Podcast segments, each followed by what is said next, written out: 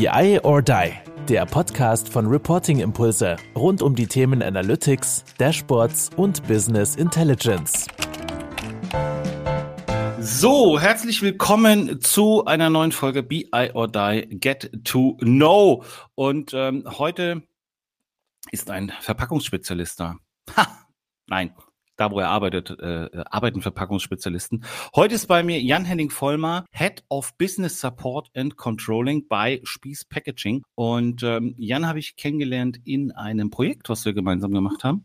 Datenvisualisierung, Standardisierung mit Power BI war das, glaube ich, damals. Und ähm, ich freue mich, dass er heute hier ist. Er soll natürlich gerne nochmal ein bisschen was zu sich erzählen, was äh, ein Head of Business Support and Controlling macht. Danach wird es aber nicht mehr ums Business gehen, sondern da wird es darum gehen, was macht denn Jan-Henning Vollmer so in seiner Freizeit? Jan, herzlich willkommen. Ja, hallo Oliver. Schönen Dank äh, für die einleitenden Worte. Ja, was macht eigentlich ein Head of Business Support? Ähm, das ist eine gute Frage. Das ist auch eine Rolle, die ich erst seit einem guten halben Jahr jetzt bekleide. Ich glaube, der vielleicht eher gebräuchliche Begriff in der unternehmerischen Praxis ist kaufmännischer Leiter. Das heißt also eigentlich fassen wir unter diesem Bereich Business Support so klassische Sachen wie Controlling, Finanzen, Einkauf, IT und aber auch People and Culture, also unsere Personalabteilung. Das sind die, sagen wir mal, vier Bereichabteilungen, die wir dort zusammenfassen. Den Bereich Controlling leite ich halt nach wie vor. Und das ist auch eigentlich so ein bisschen ich sage mal, der Schwerpunkt, aus dem ich komme. Aber ich glaube, anhand der Rolle sieht man, dass ich vielleicht auch ein bisschen weiter denke als nur reines Controlling und äh, das kommt da vielleicht ein bisschen zum Ausdruck. Ja, du bist ein sehr, sehr sympathischer Controller, wenn ich das so sagen kann. Äh, wir haben uns ja, wir haben uns ja auch äh, tatsächlich so ein bisschen auch mit diesem ganzen äh, ja, Veränderungsthema, Change-Thema, Transformation und Menschen und das, ähm, ja, habe ich damals schon so wahrgenommen, dass sich das auf alle Fälle interessiert. Spannend. Ähm, äh, dass diese Rolle da jetzt noch äh, dazu gekommen ist quasi. Und äh, ihr seid Verpackungsspezialisten, das darf man ja ruhig sagen. Also das war ja sehr interessant für mich auch zu erfahren, was, was da so in der Produktion mit den Dashboards, was wir da so gemacht haben. Aber ihr macht Eis, Kartoffelsalat, Würstchen, jegliche Verpackung, oder? Also irgendwie kommt man immer mit euch in Kontakt. Ja, also unser Schwerpunkt ist definitiv Lebensmittelverpackung. Mhm. Das ist unser größtes Standbein. Und äh, dort haben wir eben, ja, viel Expertise und versuchen das eben in verschiedenen Branchen einzusetzen oder Segmenten. Und du hast jetzt gerade schon gesagt, Eisverpackung ist eins sicherlich eines unserer Segmente, ähm, was vom Volumen her auch am, am größten ist, ähm, aber auch Molkerei. Produkte, Feinkost, ähm, das sind so unterschiedliche Segmente, wo unsere Expertise rund um das Thema Kunststoffverpackung einfließt. Sehr gut. Das reicht jetzt auch mit Verpackung und Job. Bei Get to Know geht es ja tatsächlich um äh, die Person hinter dem hinter dem Titel, hinter der Firma, hinter dem äh, LinkedIn-Profil. Und ähm, tatsächlich gibt es ja bei Get to Know einen kleinen, klitzekleinen Fragebogen, wo wir unsere Gäste nach so ein, zwei, drei Stichwörtern äh, mal fragen. Und ähm, da hast du, da hast du gesagt Fußball. Und ähm, jetzt äh, weiß ich, dass Spieß in Osnabrück sitzt und du auch in Osnabrück sitzt. Mhm. Spielt man da, also ist man da jetzt Fußball- oder Basketball-Fan? Weil das Basketballteam aus Osnabrück ist doch auch sehr erfolgreich, was man, glaube ich, von dem Fußballverein nicht so sagen kann oder? Boah, das ist, äh, das liegt jetzt immer im, in der, im Ermessen des Betrachters. Ähm, nein, also äh, Basketball, da spielst du bestimmt auf die Giro Life Panthers an. Die sind ja mh, hm, so ein bisschen das Aushängeschild im Damen, insbesondere im Damenbereich in der mhm. Bundesliga. Äh, und das ist auch in der Tat der gleiche Verein, wo ich mein Fußballspielen gelernt habe. Das ist der Osnabrücker Sportclub, ist einer mhm. der größten Vereine Niedersachsens mit, ich glaube jetzt natürlich Corona-bedingt ein bisschen die Mitgliederzahlen nach unten gegangen, aber ich glaube immer noch roundabout 7.500 sportbegeisterte Mitglieder. Ähm, und da ist natürlich das, das Fuß- oder die Fußballabteilung eigentlich eher, so mal, eine, ja, untergeordnete Rolle. Also es ist, äh, gibt es ein sehr, sehr breites Angebot in diesem Verein und äh, dort ja, gibt es eben auch wirklich tolle, tolle Abteilungen, die ziemlich weit oben teilweise in ihren jeweiligen Sportarten sind. Ich habe dort eben das Fußballspiel gelernt, äh, habe da eigentlich auch meine gesamte Jugend verbracht, äh, ausnahmslos. Auch im Herrenbereich lange gespielt, habe nur einmal, einmal einen kurzen Ausflug gemacht, äh, um mal einen Tapetenwechsel zu machen in einen anderen Verein, Osnabrücker Verein, hat mir dann aber ja, nach anderthalb Jahren hat es mich wieder zurückgezogen und bin jetzt eigentlich erst äh, mit, mit Übergang in den Altherrenbereich, ja, ich spiele jetzt mittlerweile in der Ü40, bin ich dann in den Verein gewechselt, wo wir jetzt mittlerweile, wo ich mit meiner Familie wohne. Das ist so ein bisschen im südlichen Osnabrücker Land, Hasbergen. Und ähm, ja, da spiele ich jetzt eben in der Ü40. Aber es ist in der Tat, Fußball kann man sagen, hat mich mein Leben lang auch von der aktiven Seite begleitet, immer mal wieder mit kurzen Pausen, äh, mal freiwillig, mal unfreiwillig, ja, verletzungsbedingt. Mhm. Aber das ist schon äh, auf jeden Fall etwas, was mich ja ein Stück weit auch begleitet, geprägt hat, äh, wo ich auch immer das ähm, ja jetzt immer auch noch das Gesellige drin sehe, aber auch immer noch den sportlichen Ehrgeiz und Anreiz sehe. Und insofern, ja, es ist Teil meines Lebens, definitiv. Große Karriere vorgehabt? Wolltest du Profi werden? Nein, ich glaube, da bin ich realistisch genug gewesen, immer zu sagen, ich bin kein unglaublich guter Fußballer. Ich glaube, ich habe dadurch, dass man es halt dann ganz viel gemacht hat, äh, sammelt man Erfahrung und wird mhm. sicherlich auch besser. Ähm, aber ich sag mal, über ein Bezirksliganiveau habe ich es auch nicht hinausgeschafft und war auch nie meine Ambition. Ich äh, bin da realistisch genug zu sehen, dass da andere Leute definitiv mehr Talent mit in die Wiege gelegt bekommen haben. Aber es macht Spaß und das ist, glaube ich, die Hauptsache. Was das, was das Spielerische angeht, Talent, gar keine Frage, ja, muss man, muss man haben. Aber was war denn so deine Rolle? Also warst du, weil ich will so ein bisschen dahin, naja, Fußball ist halt Teamsport. Fußball kannst du halt mhm. nicht, äh, kann ja nicht einer, also klar kann Ronaldo ein Tor machen oder äh, wie sie alle da ähm, heißen.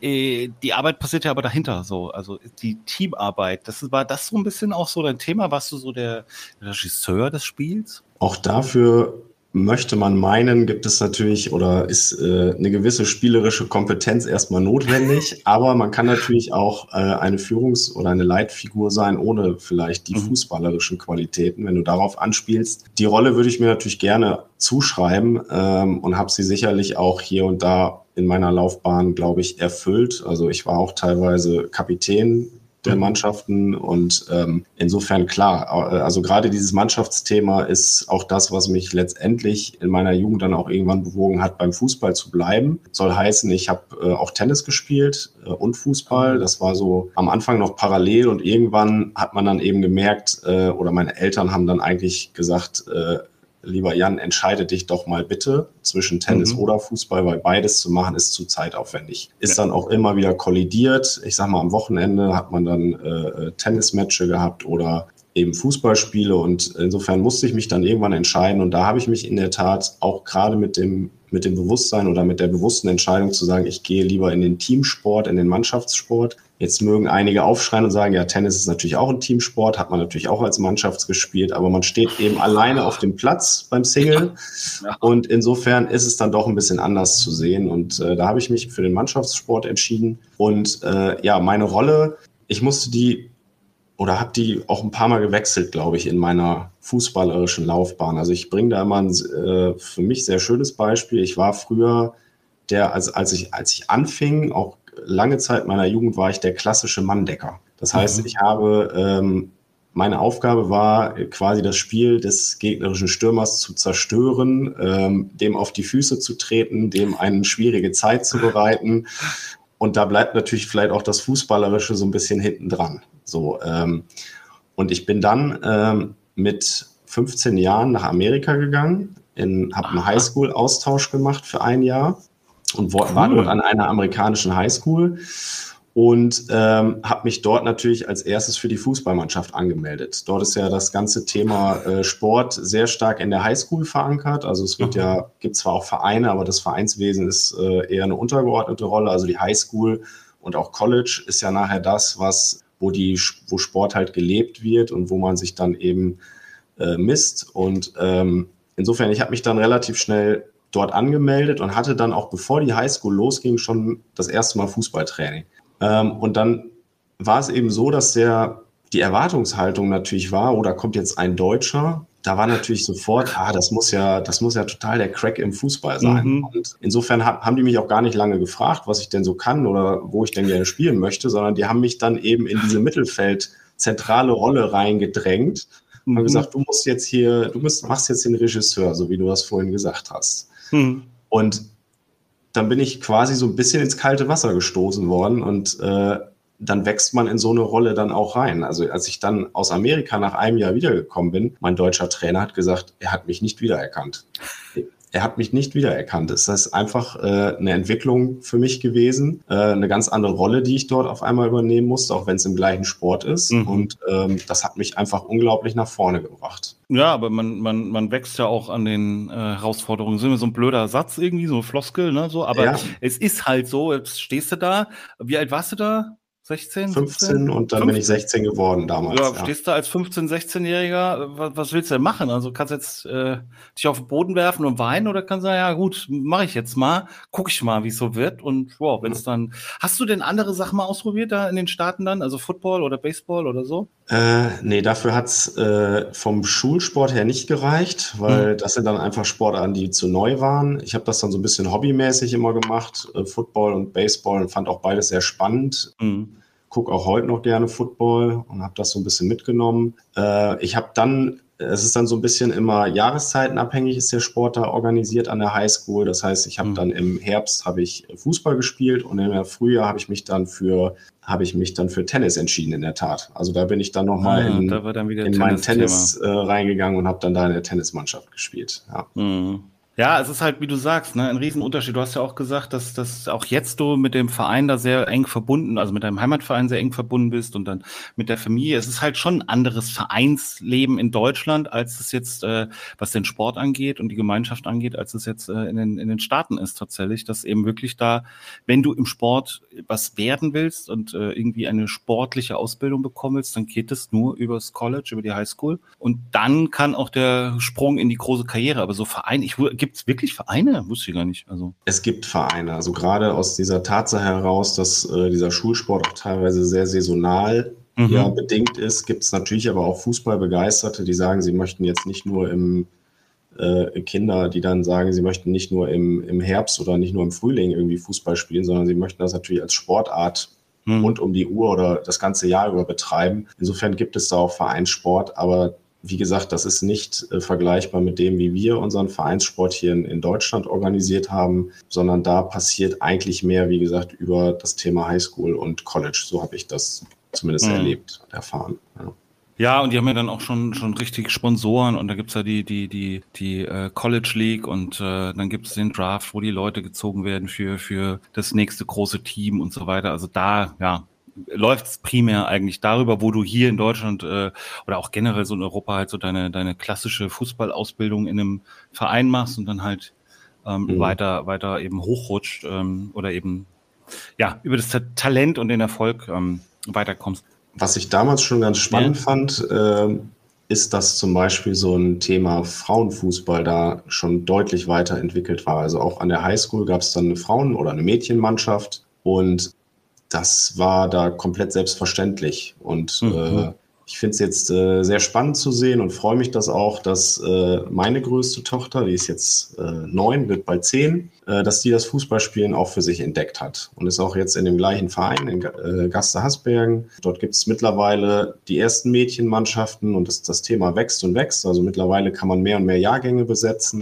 und äh, ja, das ist ganz schön zu sehen, dass jetzt auch das mehr und mehr Einzug erhält und auch selbstverständlicher wird, dass eben auch Mädchen, Frauen Fußball spielen, weil ich sag mal, die mediale Präsenz, äh, auch wenn man jetzt mal so auf die, auf die zurückliegende EM vielleicht mal guckt, da war es vielleicht noch ein bisschen Ausnahme, da ist dann ja noch mal so ein bisschen auch der Hype gekommen und das haben sich auch viele mhm. angeguckt. Äh, aber wenn man dann halt runtergeht in den, in den Vereinssport, in die unteren Ligen, ja, da ist das halt noch nicht so äh, nee. selbstverständlich, dass ja. sich da überhaupt jemand für interessiert. Und insofern ganz schön zu sehen. Und äh, da war Amerika definitiv auch schon weiter als wir, weil da ist es im Schulsport verankert und völlig selbstverständlich, dass da auch äh, Mädels oder Frauen Fußball spielen. Hm. Du hast ja auch gesagt, ähm, nochmal auch USA und ähm, du hast auch noch gesagt Reisen. Bist du oft in den USA jetzt dann noch oder ist Reisen so generell ein Thema, wo du sagst so, ach, ich äh, muss viel sehen? Und wie reist du überhaupt? Bist du, bist du ein, bist du ein, ich äh, fliege irgendwo hin und bin dann im äh, ja, Fünf-Sterne-Hotel, drei Sterne, wie auch immer, äh, Strand erste Reihe oder ist es so ein bisschen individuell? Ich habe eine, ich habe eine Vermutung. Ich bin nur gespannt, äh, was du sagst. Ja, möchte ich jetzt erst deine Vermutung hören? Das wäre auch mal interessant. äh, aber, aber ja, es ist ja mein Podcast. Ach so, okay. Dann, dann notier dir mal deine Vermutung. Aber nein, du bist ja ehrlich genug, äh, um mir das dann gleich zu sagen, ob sich das deckt. Ja. Also Reisen hat sich, glaube ich, bei mir extrem gewandelt, muss ich sagen. Hat ein bisschen vielleicht auch damit zu tun, dass man das Thema Reisen jetzt mit einer Familie, mit drei Kindern heutzutage ein bisschen anders macht oder vielleicht auch machen muss, als vielleicht früher, wo man, sag mal, individueller reisen konnte. Also ich habe, ich glaube, ich habe zwar Reisen notiert, aber es ist jetzt ist auch nicht so, dass ich jetzt unglaublich viel von der Welt gesehen hätte. Also das muss man dann vielleicht ein bisschen richtig einsortieren. Mhm. Eine meiner prägnantesten Reisen war damals auch wiederum in die USA. Dort bin ich nach dem Zivildienst Damals gab es den ja noch, äh, habe ich mir meinen ganzen Urlaub aufgespart aus dem Zivildienst, habe mir das Geld, das bisschen, was man da ja verdient hat, äh, habe ich mir auch angespart und äh, habe dann ganz äh, bewusst mit einem guten Freund von mir zusammen gesagt, bevor wir dann anfangen zu studieren, machen wir dann so eine Amerika-Reise. So, da war ich natürlich auch ein bisschen angefixt durch mein Highschool-Jahr gewesen. Mhm. Und wir sind dann eben rübergeflogen zu meiner äh, Gastfamilie von damals äh, und meine Gasteltern, also gerade mein, mein Dad, mein amerikanischer Dad, hat uns dann seinen Pickup-Truck überlassen. Und wir durften den dann nehmen und durften auf einen Roadtrip da, damit dann gehen. Und wir hatten uns so einen groben Plan gesteckt, was wir sehen wollen, aber wir haben letztendlich jeden Tag ins Neue einfach in den Tag hineingelebt. Wir wussten morgens nicht, als wir aufgewacht sind, wo wir abends übernachten werden. Also wir sind wirklich mit Zelt rumgereist durch die ganzen Nationalparks, insbesondere im Südwesten der USA, also Grand Canyon, äh, Zion National Park, Bryce Canyon, alles, was es da so gibt und haben, haben da wirklich eine unglaublich tolle Reise erlebt. Mhm. Wir waren oder ja, wir waren Anfang 20, äh, auch gerade noch unterhalb der Legalität des Alkoholtrinkens. Das setzt dann ja erst ab 21 ein. Das war aber eigentlich gar nicht schlimm. Im Gegenteil, das hat uns vielleicht sogar dazu verholfen, äh, jeden Tag auch topfit und sehr früh aufstehen zu können. Aber wir sind eigentlich immer mit der Sonne aufgewacht und äh, sind erst oder sind ins Bett gegangen, als es dunkel wurde. Das heißt, wir waren teilweise um, um 8, 9 Uhr im Zelt und sind am nächsten Morgen dann aber um halb sechs aufgestanden mit dem Sonnenaufgang und ja, das war eine unglaublich tolle Reise mit vielen landschaftlichen Eindrücken, äh, mit unglaublich vielen auch tollen und also für mich ist USA immer ein, war es zumindest, das ist jetzt ja auch schon ja, 20 Jahre her, war es ein ganz tolles Reiseland, weil es total unkompliziert war. Man hat, man ist immer überall auch freundlich empfangen worden. Die Amerikaner sind ja sehr, sehr toll da drin, auch mal Smalltalk äh, zu halten, sich mal kurz, ach, hier kommen ein paar Deutsche, erzähl doch mal und man schnackt ein bisschen. Also das ist, für mich ein tolles Reiseland und eine der prägnantesten Reise gewesen. Also wir sind dann in, insgesamt fünf Wochen komplett darum getourt, haben auch kulturelle Schocks erlebt. Ja, ähm, wir sind durch die, durch die Canyons gefahren, durch Natur, durch, durch verlassene Landschaften. Und dann sind wir auf einmal nach Las Vegas gekommen. Und vorher hieß es immer, spart Wasser, spart Strom.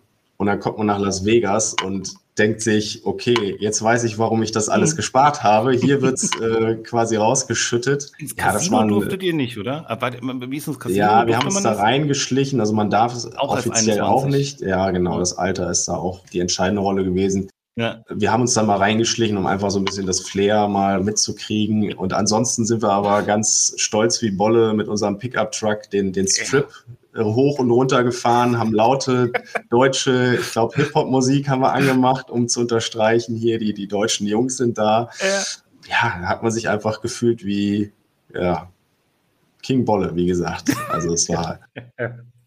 Also das äh, war eine dieser Reisen. Wie gesagt, mittlerweile ähm, äh, haben sich die Reiseziele vielleicht ein bisschen geändert. Äh, mhm. Meine Frau ist auch steigt nicht ganz so gerne in den Flieger. Mhm. Insofern, um deine Frage zu beantworten, meine USA-Reisen, ich glaube, meine letzte ist jetzt schon fast zehn Jahre her. Also mhm. die Ziele sind jetzt eher in Europa. Ähm, wir sind, schwanken immer zwischen Meer und Bergen. Das sind so äh, unsere beiden Lieblingsziele. Also wir sind beides äh, absolute Nordsee- und Ostsee-Fans. Nordsee und Ostsee? Jan, Entschuldigung. Man Jetzt muss sich schon entscheiden. Nee, es ja. geht nicht. Also, also es geht nur entweder oder. Man kann da nicht Nordsee- und Ostsee-Fan sein. Das Thema war schon in ein, zwei, drei Folgen, glaube ich, mal so ein bisschen. War dann immer so Nord- oder Ostsee. Man muss sich entscheiden. Aber tatsächlich, ja, also. Kann man nicht. Finde ich. Nein, kann man auch nicht. Man darf auch man auch nicht. Sollte man auch nicht. Da würde man ja, also sind einfach, es gibt Unterschiede, die sind, liegen auf der Hand. Mhm. Beides hat seinen Charme. Also ich bin, äh, ich kann, finde beides super. Nordsee dann Deutschland, Dänemark oder noch weiter äh, nördlich? Nee, oder? Eigentlich überwiegend Deutschland, ja. äh, auch mal Holland, aber Ach, eigentlich Holland, eher so nordfriesische Inseln. Ähm, also äh, meine Frau ist von Hause aus damals sehr viel auf Föhr gewesen. Mhm. Deswegen Föhr ist, ist ab und zu mal auf dem Plan. Langeoog waren wir ganz, ganz oft. Ähm, hat auch äh, ein bisschen den Hintergrund, dass ein guter Freund von mir dort, dort eine Wohnung hat. Das haben wir dann natürlich auch ab und zu mal genutzt. Und ansonsten sind wir in der Tat um Ostern wiederum auf Sylt. Mhm. Hat aber auch eher den Hintergrund, dass wir dort äh, auch wiederum eine ganz gute Gelegenheit hatten, äh, unterzukommen. Also ansonsten wäre Sylt vielleicht nicht so mein Favorit. Aber wir sind da im beschaulichen Süden der Insel in Hörnum und ähm, also machen da dann, dann eben Familienurlaub.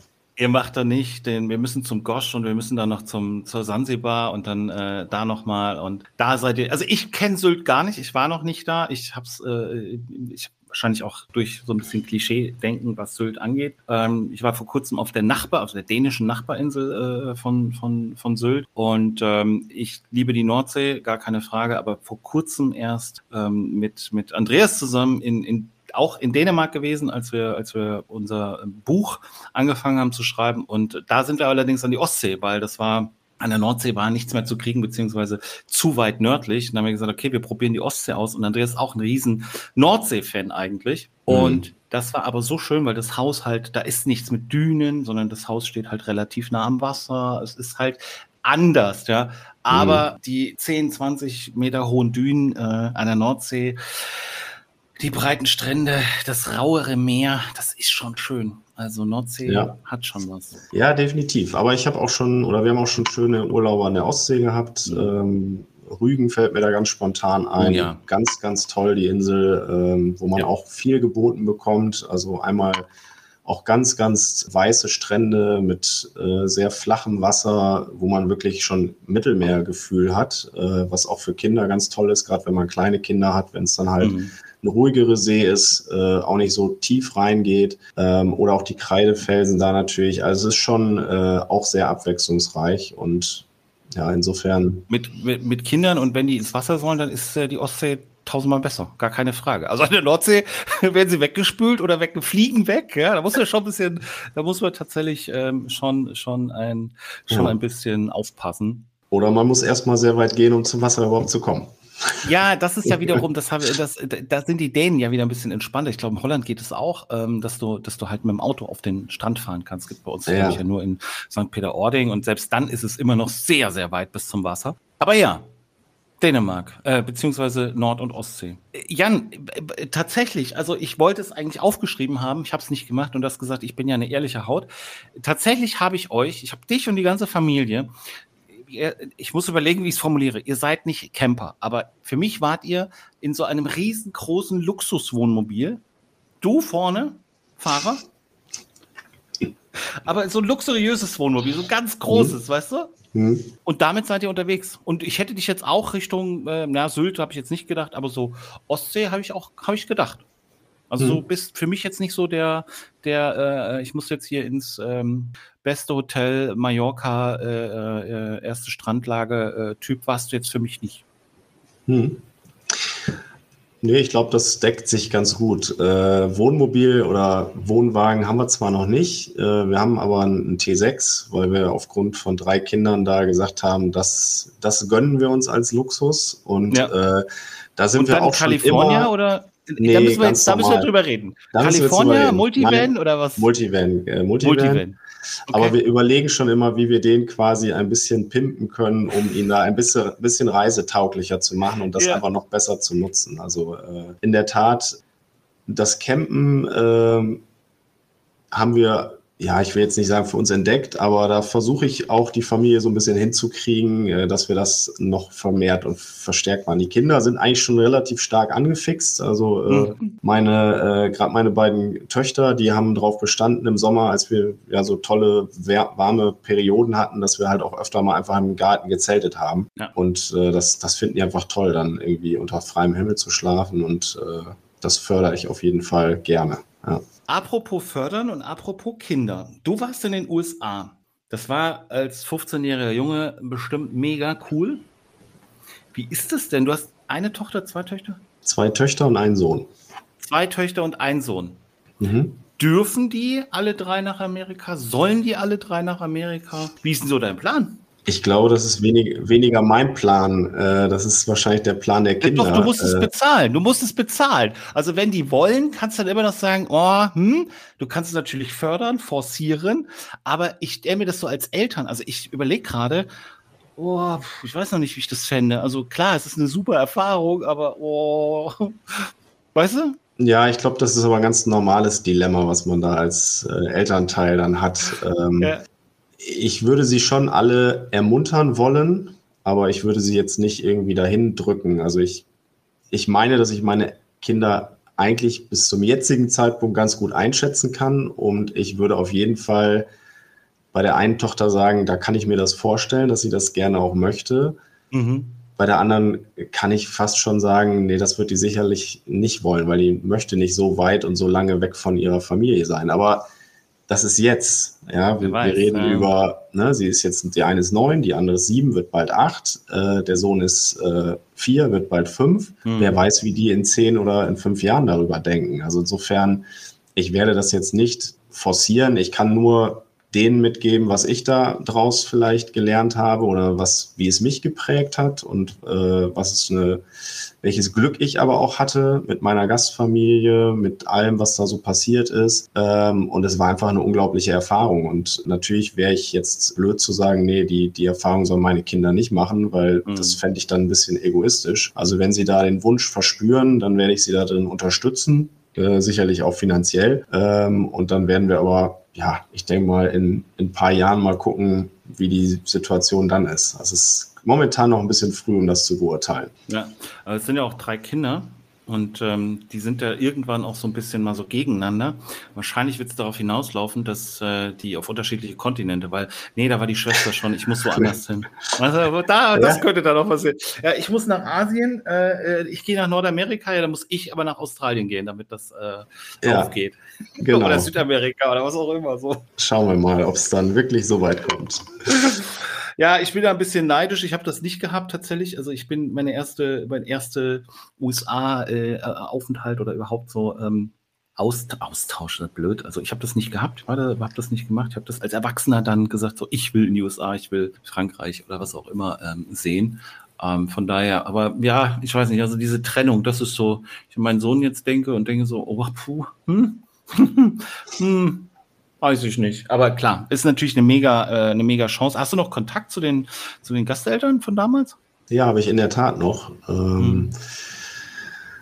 Auch sehr lange, noch sehr intensiv. Jetzt mittlerweile, ich will nicht sagen, schleicht sich das aus, aber es wird, ist halt nicht mehr so, so intensiv wie früher. Das ist einfach auch schwierig, dann das aufrecht zu erhalten. Aber ich hatte wirklich ein, ein Riesenglück mit meiner Gastfamilie damals Mhm. Auch eine ganz nette Anekdote, denn eigentlich, und das haben sie mir erst erzählt, als wir mit dem Jahr durch waren, äh, wollten sie gar keinen Gastschüler haben. Äh, sie hatten nämlich in der Vergangenheit schon mal äh, eine Japanerin gehabt und da waren dann wohl doch die kulturellen Unterschiede so groß, ähm, dass sie da wirklich Schwierigkeiten hatten. Also das hat nicht gut funktioniert. Sie waren dann aber halt immer noch in der Datenbank von der Organisation, die das organisiert hat. Ähm, und als man mich, mich dann, äh, als man mir dann einen Platz zugesichert hat, ähm, und wir rübergeflogen sind, äh, hatte die Organisation aber noch gar keine Gastfamilie für mich. Auch das wusste ich nicht.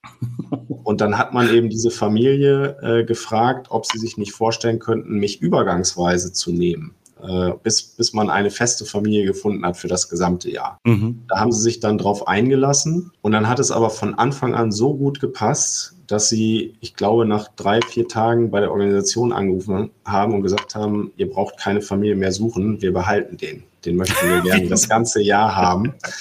Und das haben sie mir auch wirklich dann erst im Nachgang erzählt. Und es ist, ich habe sie wirklich ganz, ganz tief in mein Herz eingeschlossen. Also sie sind für mich ein zusätzliche Eltern. Also mhm. äh, und ähm, waren auch, äh, sind auch extra nach Deutschland gekommen, als wir, als ich dann geheiratet habe. Also es war ein sehr, eine sehr intensive und sehr ja, innige Beziehung. Und wie gesagt, wir sind auch noch in Kontakt, nicht mehr ganz so intensiv, aber das, äh, wir, wir, gucken beide immer gerne, jedes Mal, wenn wir telefonieren, fallen uns irgendwelche Geschichten von damals ein und wir gucken mhm. zurück und schmunzeln und äh, erfreuen uns einfach nur daran. Ja, das glaube ich, das prägt natürlich auch schon und man verbringt ja auch sehr viel Zeit, ne, wenn man da so ein Jahr ist. Und es ist natürlich auch extrem, also es ist, man wirft sich da so rein, ja, also beide Seiten und äh, viel Vertrauen, äh, Vertrauensvorschuss und so weiter. Also ich finde es schon eine, eine große äh, Herausforderung für, für beide Seiten eigentlich. Also auch, oder beziehungsweise für das, für diesen, für das, für das, für das Kind oder für den Jugendlichen, die Jugendliche,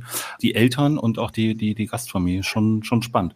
Jan, jetzt ähm, ganz kurz noch. Morgen fallen, dein Terminkalender ist morgen leer plötzlich. Dir werden die Termine abgesagt, ähm, die Kinder sind versorgt, sind in der Schule, machen, tun.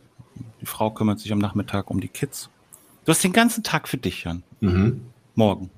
Was machst du denn morgen, wenn du morgen den ganzen Tag für dich hast? Also meine Kinder und meine Frau sind auch versorgt. ja.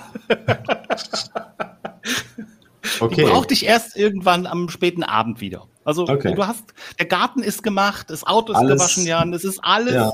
Du bist nur noch für dich jetzt verantwortlich ja. morgen. Ja, ich hätte, äh, würde, glaube ich, direkt morgens an die Küste fahren und würde das Meer mal wieder besuchen, weil das habe ich noch neulich auch mit meiner Frau zusammen überlegt, dass wir das Meer schon lange nicht mehr gesehen haben und äh, mhm. dass uns das gerade so ein bisschen fehlt. Und äh, ich würde mich, glaube ich, einfach ins Auto setzen und an die Küste fahren und mir einen schönen Tag an der Küste machen. Fischbrötchen essen, ja. ein bisschen durch den Sand laufen, die Wellen genießen, vielleicht sogar mal mutig sein, eine Badehose mitnehmen. Ich meine, die Temperaturen sind ja für November sogar relativ human. Also äh, ich glaube 13, 14 Grad, 15 Grad. Ähm, ja. Warum nicht auch mal kurz ins Meer hüpfen? Ja, tatsächlich. Ja, schön. Also für eine gute, für eine gute Vorstellung. Den Bulli nehmen und losfahren.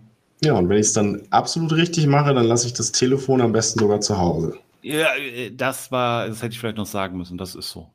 Ach so, das ist eh schon weg. Das okay. ist eh schon weg. Ja, dann, dann brauche ich an dem Punkt ja nicht mehr weiter nachdenken. Das ist doch gut. Ach, sehr schön. Ähm, Jan, mit äh, ein bisschen mit Blick auf die Uhr. Ähm, mir hat es mir hat es sehr, sehr viel Spaß gemacht. Ich hoffe dir auch. Ich hoffe auch, dass die Zuhörenden äh, und Zusehenden draußen ein bisschen was äh, über dich erfahren haben. Wer noch nicht mit Jan connected ist, wer sich über ja Controlling, über ähm, auch so Transformation in ja größere mittelständischen Unternehmen mal austauschen möchte, wer sich vielleicht über Verpackungen äh, austauschen möchte oder oder oder gerne mit Jan in Kontakt treten und ähm, kann ich nur empfehlen. Und Jan, die äh, ja, letzten Worte in einem, in einem Podcast, in einem ähm, Videopodcast gehören natürlich in dem Fall dem Gast, nämlich dir. Und äh, du darfst gerne alles sagen zu, äh, ja, zu allem aufrufen. Du darfst gerne auch grüßen, machen und tun, was du möchtest. Ich sage lieben Dank und sag schon mal Tschüss. Ja, ähm, vielen Dank, Oliver, für die Einladung. Auch ich weiß, das hörst du nicht so gerne, aber ich muss es jetzt ja trotzdem loswerden. Hat mich sehr gefreut, äh, auch mal diesen etwas anderen Post Podcast mitzumachen. Ja, ich kann letztendlich nur ein bisschen an deinen Worten anknüpfen. Ich bin sehe mich absolut auch als Netzwerker. Ich äh, bin gerne vernetzt ähm, zu den unterschiedlichsten Themen, auch fachfremde Themen interessieren mich. Und insofern kann ich nur äh, ja, Leuten, die es interessiert, die hier zugehört haben, auch nur ermuntern, sich mit mir zu vernetzen. Ähm, ich bin gerne im Austausch, äh, auch viel über LinkedIn im Austausch. Äh, höre auch gerne anderen spannenden Erzählungen zu. Also ähm, ich finde, das bereichert, äh, das schafft äh, immer wieder auch die die Perspektive mal zu wechseln, was ich ganz, ganz wichtig finde, sowohl im, im sag mal, wahren Leben, aber auch im Berufsleben, einfach mal äh, andere Brillen aufzusetzen, mal von der anderen Seite auf Themen zu gucken. Und insofern, ähm, ja, würde ich mich freuen, wenn da vielleicht der ein oder andere Kontakt dazu kommt oder einfach der Austausch mit einem bestehenden Kontakt nochmal intensiviert wird. Würde mich freuen und in diesem Sinne nochmals danke. Lieben Dank und bis bald. Ciao, ciao. Ciao. Das war BI or Die, der Podcast von Reporting Impulse. Danke, dass ihr auch diesmal wieder mit dabei wart. Wenn es euch gefallen hat, dann hinterlasst uns doch eine gute Bewertung und abonniert den Podcast, um keine weitere Folge zu verpassen. Bis zum nächsten Mal.